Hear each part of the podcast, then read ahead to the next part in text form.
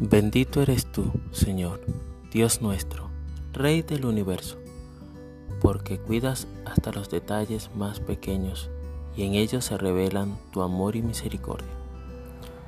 El Señor le ordenó a Moisés que le dijera a Aarón y a sus hijos, esta es la ley respecto al sacrificio expiatorio.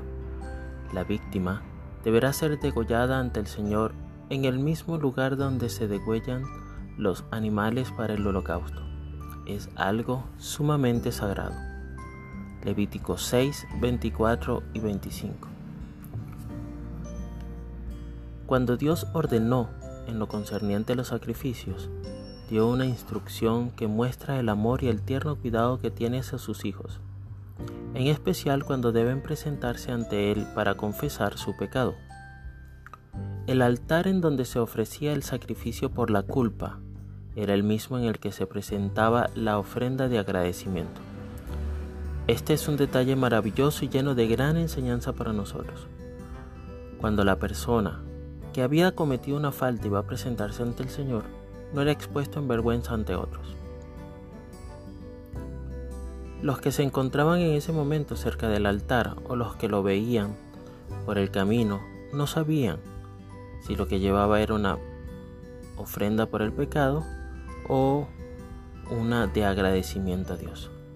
De esta forma, no existía para él escarnio y reproche por parte de sus hermanos.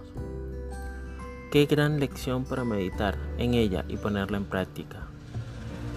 Si el mismo Creador, quien llevó sobre sí el pecado de todos, tuvo ese detalle tan especial, cuánto más nosotros que somos pecadores y necesitamos de la gracia del Señor para ser salvos.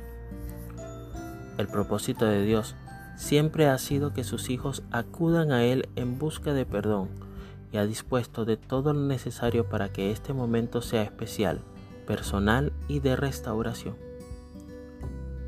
Pídele al Espíritu de Dios que te ayude cada día a imitar a Jesús, hasta el punto en que seas semejante a Él. Que el Eterno te bendiga y te preserve. Que el Eterno ilumine su rostro hacia ti y te otorgue gracia. Que el Eterno eleve su rostro hacia ti y ponga paz en ti.